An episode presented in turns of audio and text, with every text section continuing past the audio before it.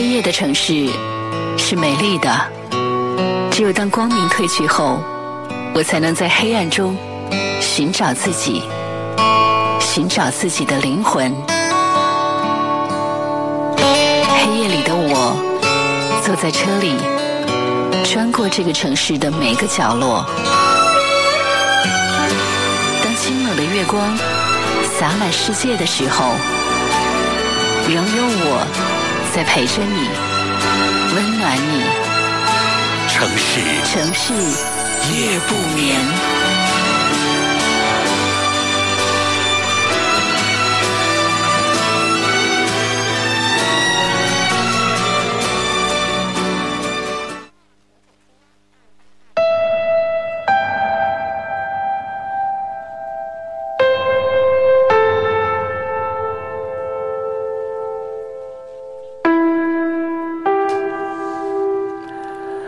里是每个晚上温暖你的城市夜不眠，我是何欣。每一天晚间的二十三点，我们都会相聚在这里，相聚在中波七四七调频一零七点八陕西戏曲广播的电波当中。每一个深夜，我们都会在电波当中，在这么多人的故事当中，来感受他们的喜怒哀乐。我们也期待着能够在节目当中早日分享到你的喜怒哀乐。可以添加关注节目的微信公众号“一零七八城市夜不眠”，一零七八城市夜不眠，来把你的故事来发送给我们的节目，通过我们的节目跟更多的朋友来分享你的生活和你的人生。同时，对于节目的意见和建议呢，你也可以通过添加节目微信公众号的方式来告诉给我。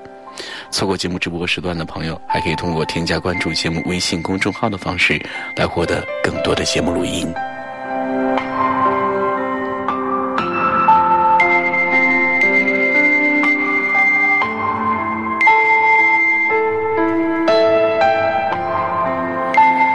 说，这个世界我们有很多种方法来取暖，但是我相信取暖的方式，呃，最直接、最便利的，也就是来分享朋友们的故事，用这些故事来温暖我们的心。只有我们的心温暖了，即使身体再寒冷，也会感觉到这世间所有的美好的。每一天，我们在这茫茫的人海当中相遇，又分离；相聚，又疏远。这个世界就是这样，我们在得到一些什么的时候呢，也会失去一些什么；我们在失去的同时，当然也会得到了。这就是一个矛盾体。每一天，我们呼吸着所有的新的空气；每一天，我们也感受着新的人生；同时，每一天，我们也在认识新的朋友，和旧的朋友来说再见。不管怎么样。每一天晚间的这个时间，我都会在这里陪着你，陪着你入睡，陪着你每一个寒冷的夜晚，期待着你能够来接收到我送给你们的温暖。好，那么接下来就正式进入了今天的故事环节。陪伴是最长情的告白，陪你把想念的酸。拥抱成温暖，陪你把彷徨写出情节来。未来多漫长，再漫长，还有期待陪伴你，一直到故事给说完。让我们静静分享，城市夜不眠，每晚二十三点，温暖你的每个夜空。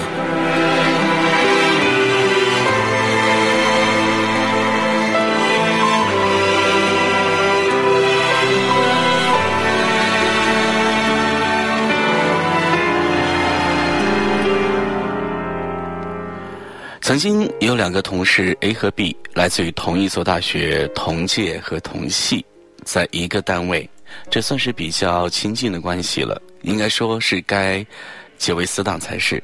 然而呢，他们并没有，因为 A 骨子里呢是有一点瞧不上 B 的。A 的家庭呢是在本市，家境不错，大学刚毕业就车房齐备，人也比较清高，不屑与常人为伍。而 B 呢？是来自于外省农村，住单位宿舍，每个月发了工资，第一件事儿就是汇上一大半来给读大专的妹妹。可能是因为出身的不同，B 的压力比较大，工作特别卖力，连着两年呢都是单位的优秀员工，领导给的评语是特别能吃苦，特别能战斗。而 A 呢，则是热衷于喝酒玩游戏，常常因为喝大了不来上班，周末如果遇到临时加班，也是百般的推脱。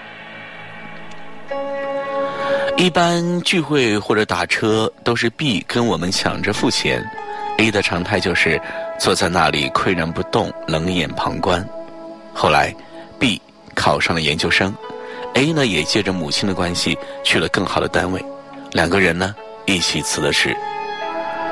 当时就有位同事私下感慨说：“真是同人不同命啊！B 那么努力的考研，毕业也未必会进得了 A 的单位，而 A 呢，则是不费吹灰之力就已经战胜了 B 的终点。”我们领导就摇头说：“不对，从他们的能力、心气儿、为人来看呢，A 现在是到顶了，但是 B 还有很大的上升空间，B 的人生起点低，上限高。”果然，现在十年过去，A 还在那个单位原地踏步，而 B 呢，已经是一家上市公司的高管。这个社会流行起点论，人们特别喜欢说：“看啊，那个谁，他爸是谁，他妈是谁，所以他现在活成了谁。”没错，一个人的起点很重要。如果能够从一个高度上起飞，飞得高的几率自然要大上很多。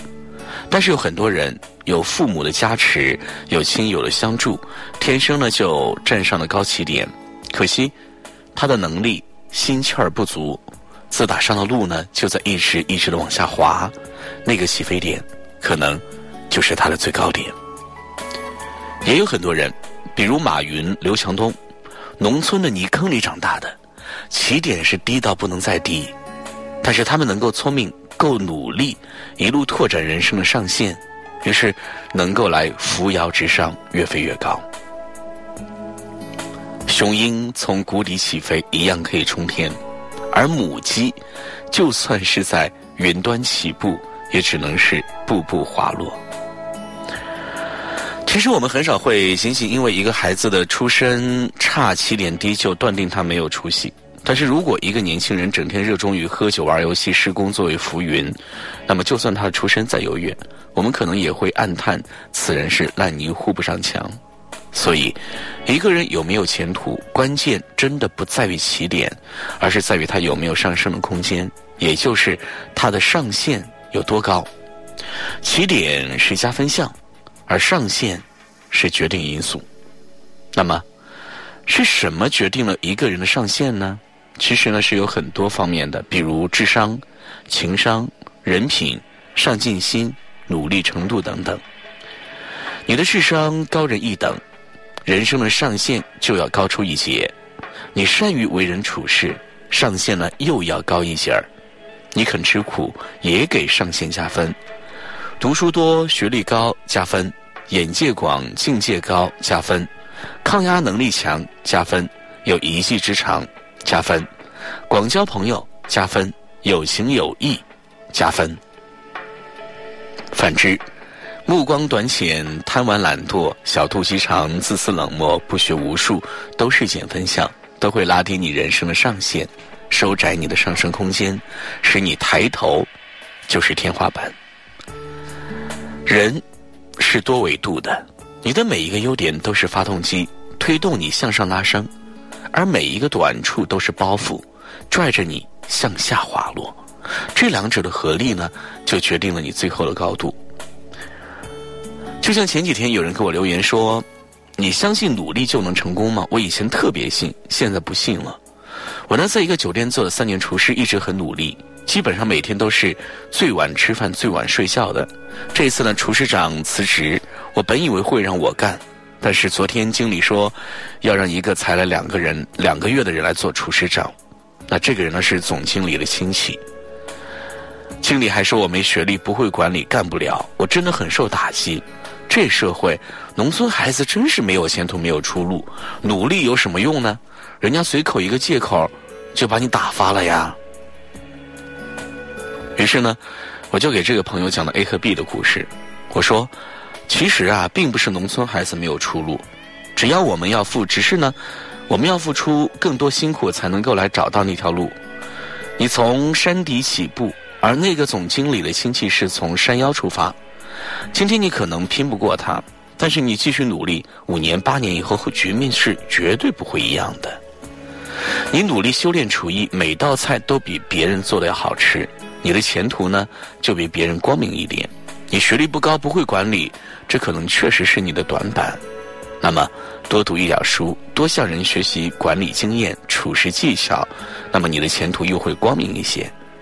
当你把拖累自己的短板尽量补齐，把推动自己的长板尽力的来拉长，你的前途就会广阔了。我不相信努力一定成功，但是我相信努力一定会有用的。它的用处就是拓展你人生的上限，让你的未来有更大的上升空间，有更多更好的可能性。一个人从哪里起步是命里注定，我们没有办法来选择，而人生的上限却可以经由努力不断的来拓展。起点低是天然弱势，但抱怨没有任何的意义。倒不如趁着年轻，多想想自己上升的动力在哪里，如何使它更加强劲，再想想自己的短板是什么，要怎么摆脱，不被它拖住。这世界有阶级分化，有与生俱来的不平等，但是对于多数人来说，决定你飞得高不高的是你的能力和努力，而不是那个最初的出发点。有的人十六岁就到达人生顶峰，而有的人呢，六十岁。孩子在有条不紊的进步，所以好的人生是上不封顶的。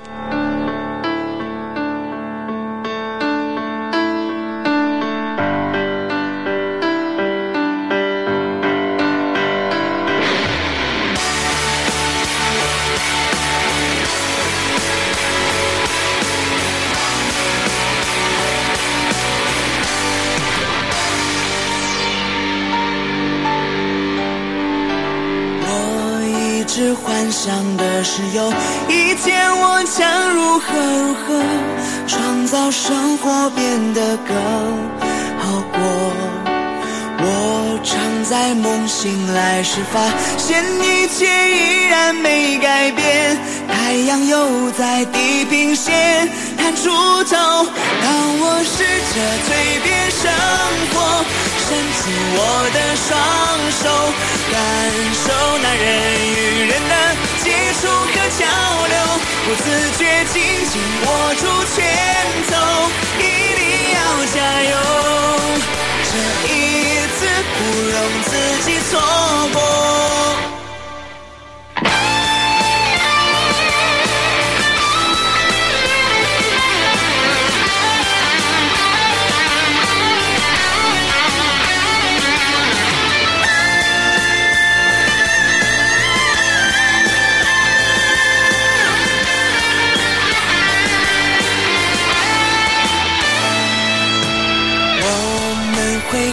望的是像别人一样如何如何，常常我们因此追过头。我们在期待之中，都是发现自己少什么，别人总是拥有的多更多。当我试着蜕变生活，放任梦想漫游，享受着人与人的包容和追求。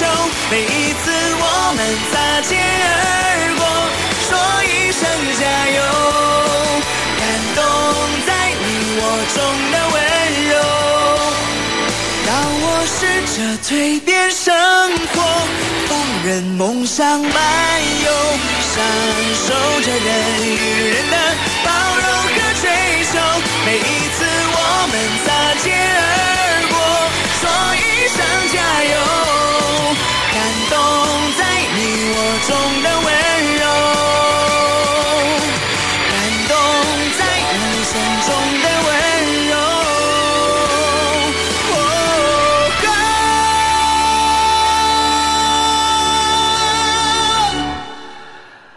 前段时间呢，有一个好哥们儿来向我诉呃诉苦，说他真的是快要被逼疯了。我的这个哥们儿呢，在北京从事金融工作，但是多年以来，他内心一直都揣着一个编剧梦。他呢，用业余时间写了几个剧本，还特意托人找到专业导演进行指导。按照计划呢，准备等到这个作品呢得到认可之后呢，再辞掉现在工作来专职做一名编剧。可是不知道为什么，他的这个计划被他的母亲给知道了。从那儿以后呢，他的耳朵就再也没有了安静。他的母亲觉得呢，编剧这种月收入不固定的工作是纯属瞎扯，而且为了防止儿子哪天真的自作主张辞了职，他还特意从老家来到北京。名为照顾，实为监视。只要一看见他在家打开电脑，母亲就分外紧张；只要他说与朋友见面呢，母亲就特别焦虑，时不时呢还会打出几张亲情牌，一把鼻涕一把泪的诉说，把他养大成人有多么的不容易。话里话外的意思呢，就是，嗯，现在日子多好，你呢可别给我作啊。只是可怜的我这个朋友，几乎所有的时间都去安抚母亲了。哪还有精力去实现自己的梦想呢？每个人在梦想成真的过程当中，都会遭遇到很多的阻力。当质疑和否定的声音不绝于耳的时候呢，一个人难免会乱了心智，没了主意。尤其呢是当那个声音是来自于我们亲人的口中的时候，更会让我们不由得对自己产生怀疑，从此就会踌躇不前，甚至会干脆去放弃。生活当中，当你下定决心、勇于改变自己的时候，就必须要有一颗义无反顾的心，有自己的主见和坚持，这样你才能勇往直前的去追梦，才会发生翻天覆地的变化。我认识一个女孩大学毕业之后呢，她回到老家小城找了一份不错的工作，工作稳定之后呢，她开始为婚嫁的事儿来烦恼。不出众的外貌和略有些内向的性格，使得她几乎很难遇到一个互相喜欢的男人。小城市的生活单调而乏味，就这样呢，日子不知不觉就溜走了。女孩的生活并没有发生什么大的变化。到了三十岁，由于社交圈子太过狭隘，她还是那个长相平凡、心思粗放的她，于是就理所当然的成为了剩女。终于有一天，他狠下心来，义无反顾的跳槽到了北京的一家公司。新公司不仅给他提供了一个有院子的宿舍，工资也比原来高上好几千。再攒一攒，加上以前的积蓄呢，就可以买这个付这个买房的首付款了。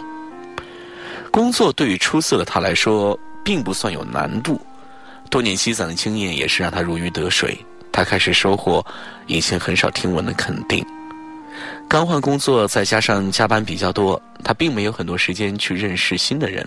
但是，随处可见的书店、公司旁边的健身房和丰富多样的活动，已经让他开始关注时尚、新事物和自己。而公司的大龄姑娘有好几个，他也不觉得孤单和异类。有一次呢，他代表公司去交涉业务，对方公司的小伙子见他做事认真。待人诚恳，就要了他的电话。后来开始约他吃饭，他压抑了许久的心情终于慢慢的好起来。这是想，如果六年前就来北京就好了。其实啊，仔细想一下就知道，他的条件更适合看重能力的地方，而且呢，他也很喜欢丰富的精神生活。这里还有很多比他优秀很多的单身男士。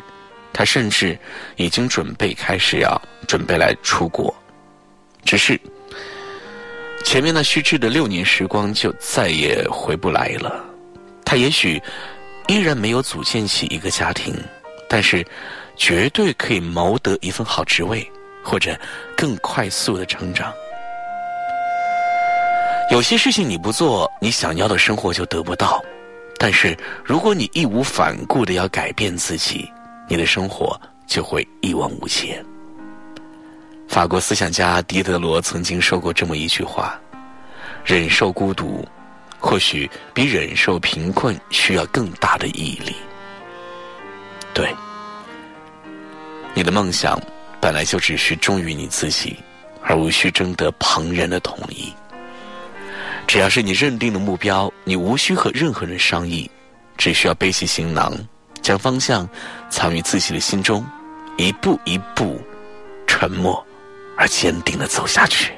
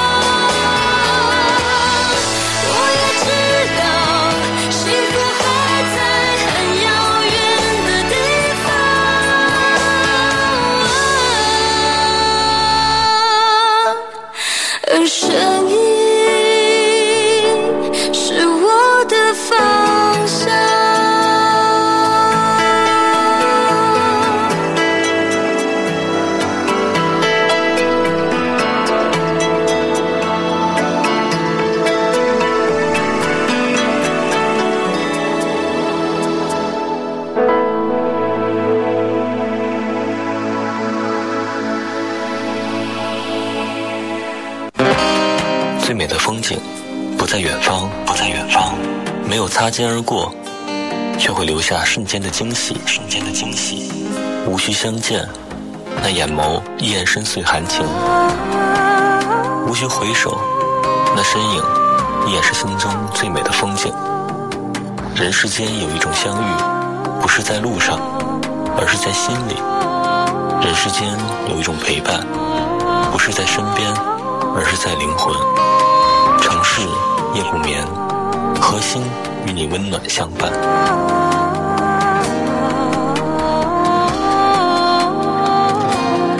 每个孤单和寂寞的夜里，我都会在这里陪伴着你，用我的声音来温暖你，用这么多人的故事来温暖你。这里是城市夜不眠，我是何欣，欢迎各位继续的锁定收听。每天晚间，只要打开收音机，将频率调整到中波七四七，或者是调频一零七点八陕西戏曲广播，都可以收听到我们的节目。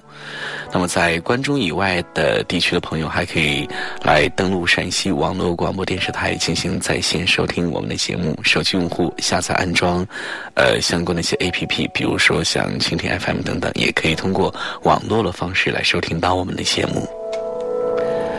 那么在收听节目的同时呢，也不要忘记了添加关注节目的微信公众号“一零七八城市夜不眠”，一零七八城市夜不眠，可以获取更多的关于节目方面的信息。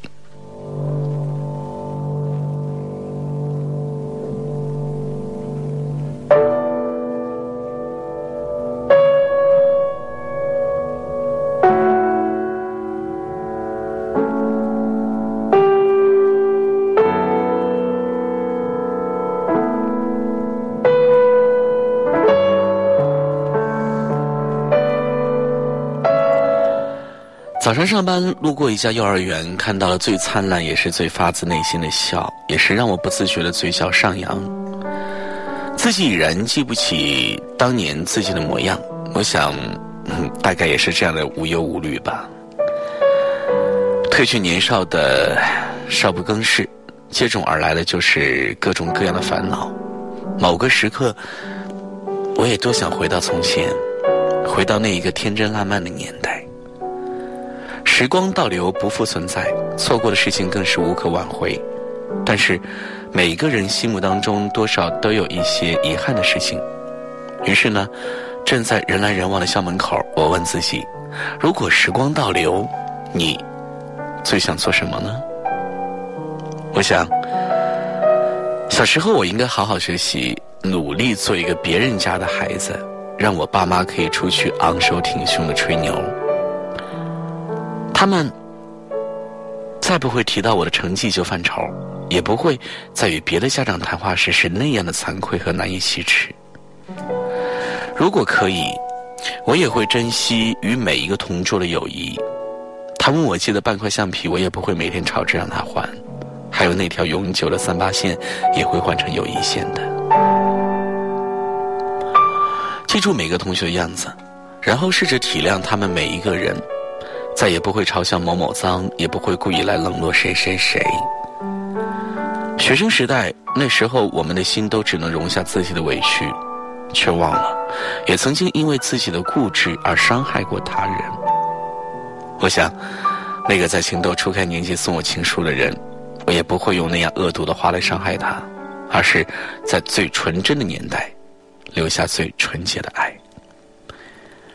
虽然不知道。会不会是天长地久？但是能够有一段青涩的初恋，在花季的年代，应该也是世界上最幸福的事吧。对于现在还留在我身边的人，我想我会早一点收敛我的小任性，早一点显示自己的柔软的一面，早一点成为更好的自己，不会把最坏的脾气撒给你，也不会再对你娇柔造作、野蛮无理。我们应该会生活的比现在更幸福。我也会比现在可能会更好一些。对于爱的人，我们只嫌自己成熟的不够及时，没有更早的展现最美的一面。城市夜不眠，正在为您播出二十三点的三十分。汪峰，时光倒流。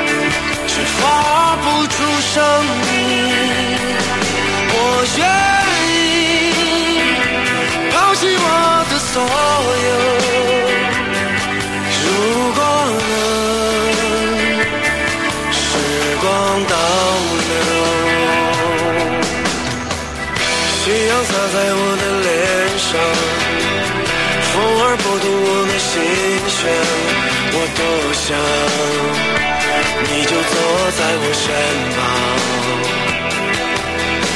没有你，我有多孤独。我想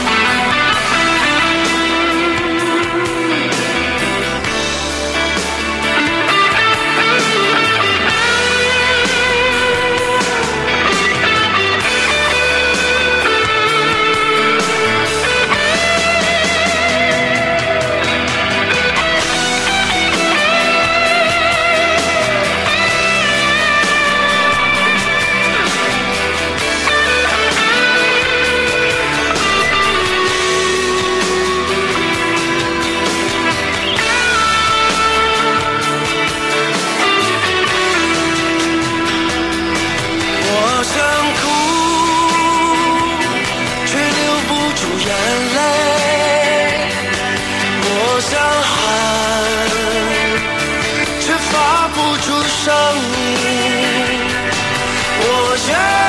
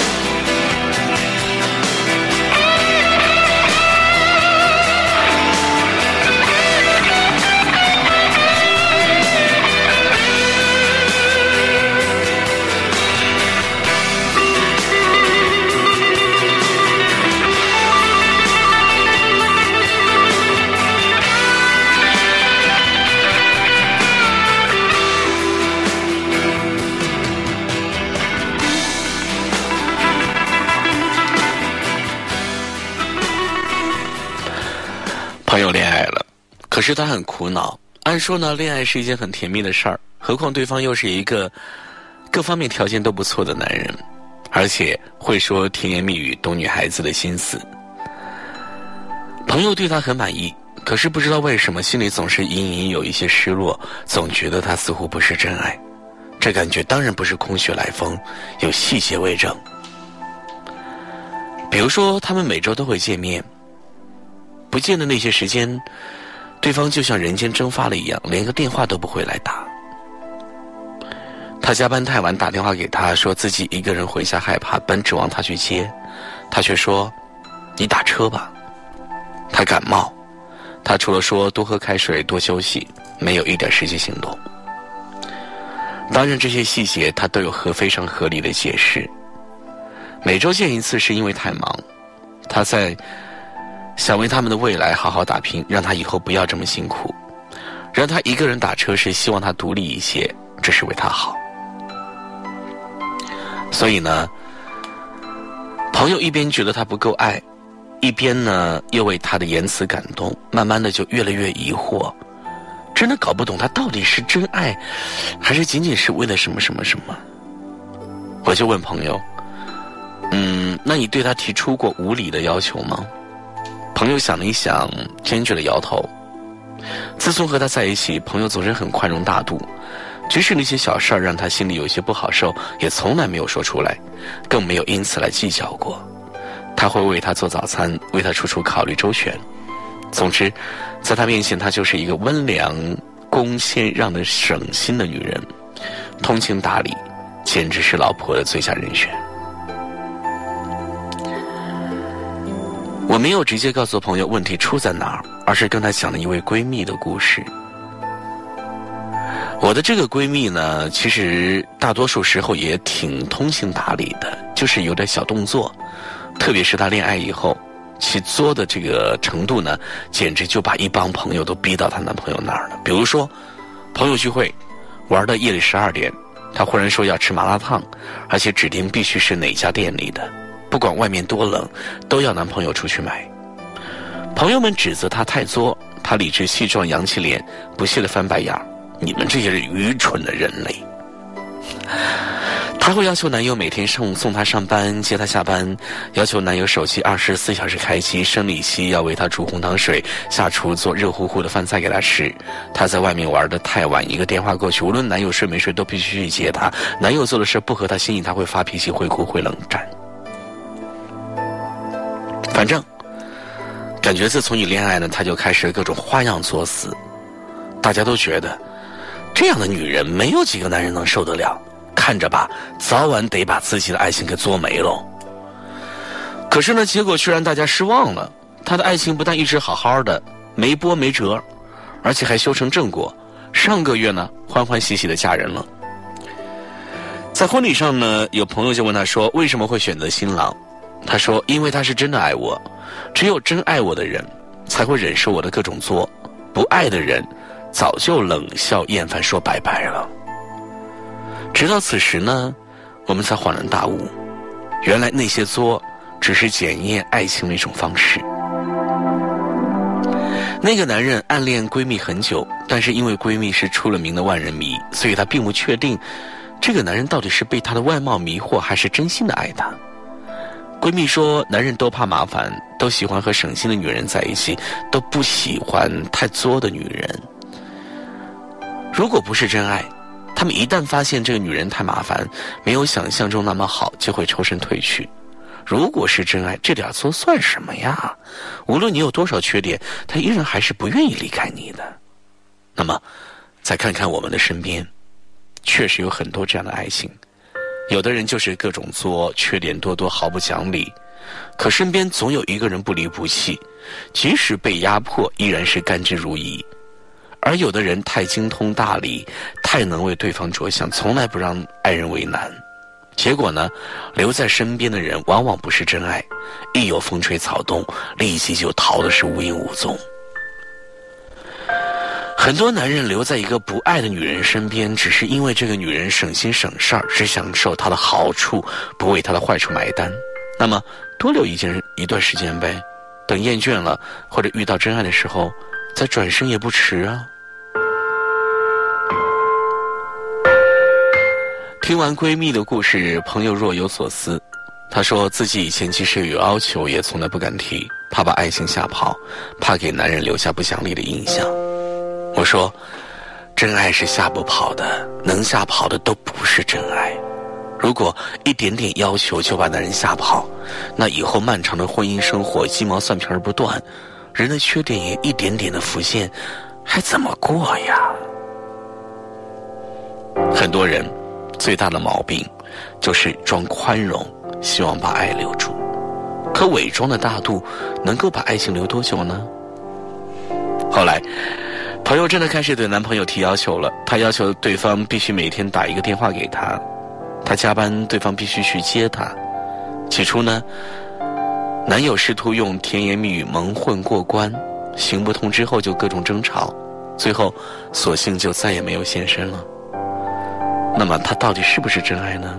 相信我的这个朋友，一定有了答案。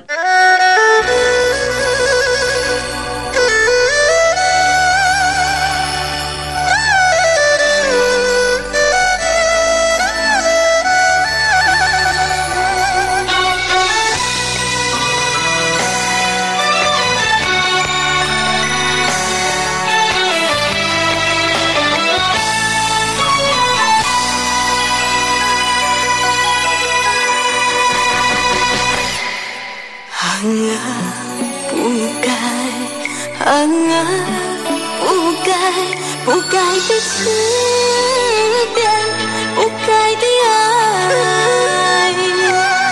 啊真爱啊真爱真心的爱却埋在心怀。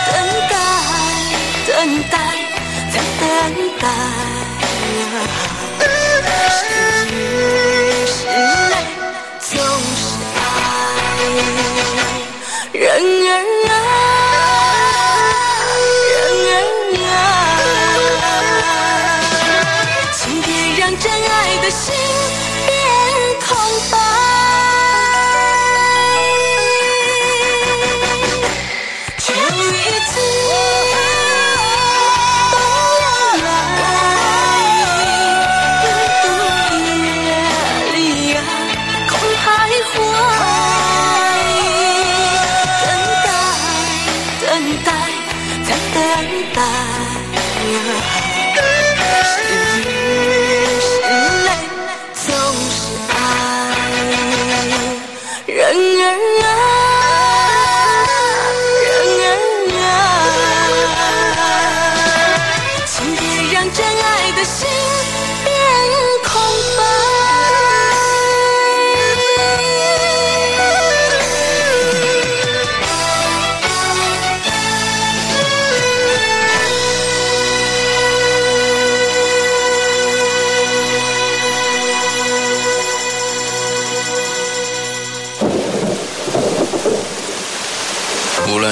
朋友，亦或是恋人。如果有个人记得自己，关心自己，再难的事情好像都容易度过一些。哪怕这个人只是陪你散散步、聊聊天而已，或许幸福就莫过于孤单的时候有人惦记着你。城市夜不眠，每晚十一点，温暖你的整个夜空。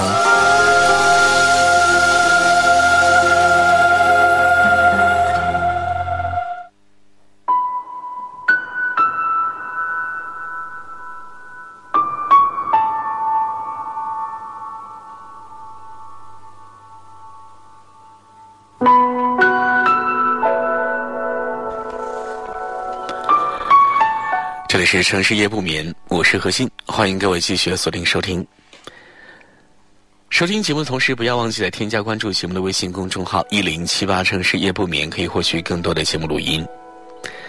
呃，同样的，我们在每一天的节目都会呃非常快的，也会在第一时间上传到我们的网络上。通过错过节目直播的，当然可以来选择收听我们的录音了，每一期都会有的。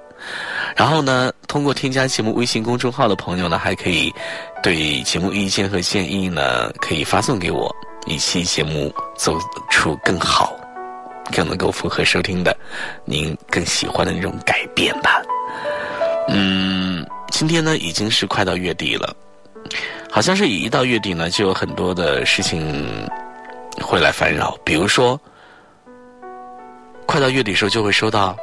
我今天就收到中国短信啊，中国电信发来的短信，大致意思就是说呢，您的流量包月已经用完，并且超额，您的短信包还太剩余，只使用了二十多条，您的通话包月还剩五百六十分钟。于是我就不禁感慨了一下，真浪费啊！但是却不会有这样的想法，得赶紧用完，然后开始很坦然的接受自己的这个浪费。然后就想到大学的时候有很多时光，那个时候对于每分钟一毛二的话费绝对很计较，对于使用十五块还是十块钱短信包的套餐，会纠结许久。为了改一个五块钱的套餐，能够在营业厅排队两个小时。对中国移动推出的情侣号能五块钱打三百分钟，绝对想每个月都换个对方号绑定。对于怎么省话费进行无数对比和研究。想给对面楼上的女同学打个电话的时候呢，也得考虑要不要过了二十二点，好进入夜间时间可以便宜一点那时候的话费更是逼近一百元，绝对是充满了愧疚之心。然后呢，到营业厅打印出通话单，拿着长长的纸条，感慨一下这个月打了这么多电话。那个时候充话费都是十块、二十块来充，还要跑到小卖部来找空中充值。还是在收到您的余额不足十元的时候去，那个时候呢，多么盼望不用为话费而发愁，多么希望有一个免费的电话打个够，或者呢有无限多的钱来充话费。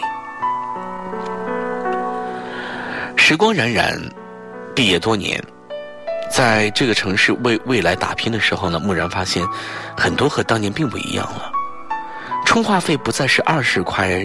十块、三十块的这样充，而是每当看到欠费短信的时候呢，都直接会充入三五百，免得麻烦总来充。然后话费经常徘徊在两百左右，也不觉得有什么。突然对比了一下现在和以往的生活，不信呢就发现，实现了大学时候的一个梦想：打电话不用纠结话费。是的，现在有事儿就会直接拨给谁，从来不去想话费多少、通费、通话多久。不会再去计算和这个人通话花了多少时间、多少钱，不会再去纠结这个短信要怎么写可以一条完成而不必是两条。虽然电话不是免费的，但是已经不会再被其所限制，而是完全实现通话自由。微信、QQ 语音的发达，也直接导致这些套餐用不完，用来闲聊的时间和人也越来越少。但是。我发现我的快乐并不比那个时候多，甚至都没有意识到自己曾经特别想要的东西已经得到了。我的痛苦就换成了要买一个大屏手机，还是 iPad mini 加旧手机；要在嗯几环内租一个小但是方便的房子呢，还是到几环外租一个大房子？要赶紧攒钱买房娶媳妇儿呢，还是应该自由的过好青春？你看。我所有的纠结又归为一个原因，就是太穷，钱不够才会让你如此纠结。于是呢，我想努力挣钱，实现这个梦。我去请教那些买了房的人，他们的痛苦却不亚于我。孩子应该是去借呃去交借读费去私立小学呢，还是少交一点去公立？现在的比亚迪应该换成宝马，还是留着钱给孩子将来用？他们也十分努力的想挣钱，因为他们觉得自己很缺钱，但是他们似乎并没有意识到，他们拿着我消费不起的 iPhone，开着别摸我的车，住在几环以内是一件幸福的事。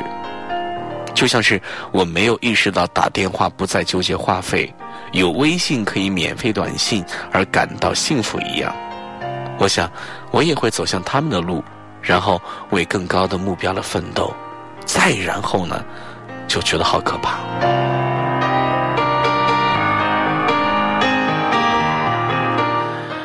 为学里边就讲到一个故事，说：蜀之彼有二僧，其一贫，其一富。贫者语，富者曰：“吾欲知南海何如？”富者曰：“子何事而往？”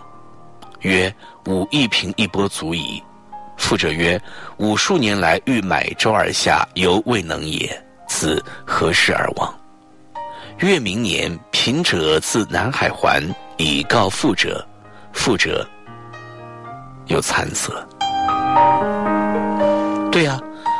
等到周族良族再去做的时候，就会发现你在该做的年纪都没有做。当你都有了的时候，却发现迈不动腿儿了，不想了。终究不如一平一波的过得快乐。嗯，我也不知道我想说什么，只是一些乱七八糟想到一些东西吧。我还发现，所谓光脚的不怕穿鞋的，可能就是没有比没有可能会是比有更容易快乐一些吧。所谓知足常乐，就是利用你有的东西去做你这个年纪该做的事儿，还能想做的事儿，而不是等所有资源都具备了再去做。如果我回到大学，我想我会每个月多问老爸要两百生活费。如果他不理解呢，我就自己去借两百，让我快乐的给所有想打电话女孩都打一个遍。那时候会担心给老爸负担，后来才知道，两百块每月对老爸的负担远远小于我可能得到的快乐。我现在所能赚到的两百块也远远不及那个时候的快乐。因为如果有可能，我愿意用两百块买回来，可现实是不可能啊。所以，我不想在十年以后拿着两万块跟自己说，如果有可能。我愿意回青春，做那些没有来得及做的事儿。够用的财富就是有地方住，有饭吃就可以了，不必攀比，因为他们有的你也会有，虽然不及他们多，他们失去的却是你现在唾手可得的，那何必不比比你们现在所拥有的呢？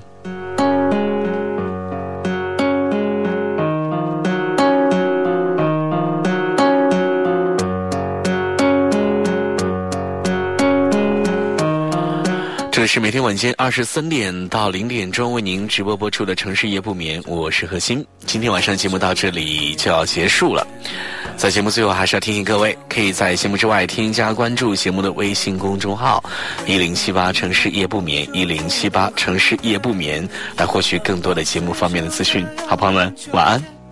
夕阳照了一遍，他眯着眼，那张同桌寄的明信。安静地躺在课桌的里面，快要过完的春天，还有雕刻着图案的门帘，窄窄的长长的过道两边，老房子依然升起了炊烟，刚刚下完了小雨的季节，爸妈又一起走过的老街，记不得。年的那一天，很漫长又很短暂的岁月，现在已经回不去，早已流逝的光景，手里的那一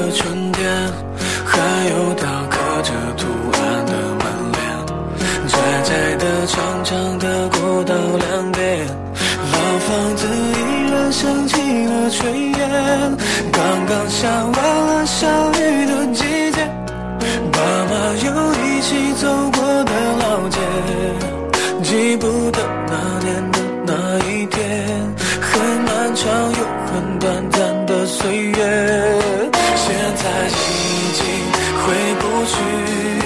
早已流逝的光景，手里的那一张渐渐模糊不清的车票，成了回忆的信号。忘不掉的是什么，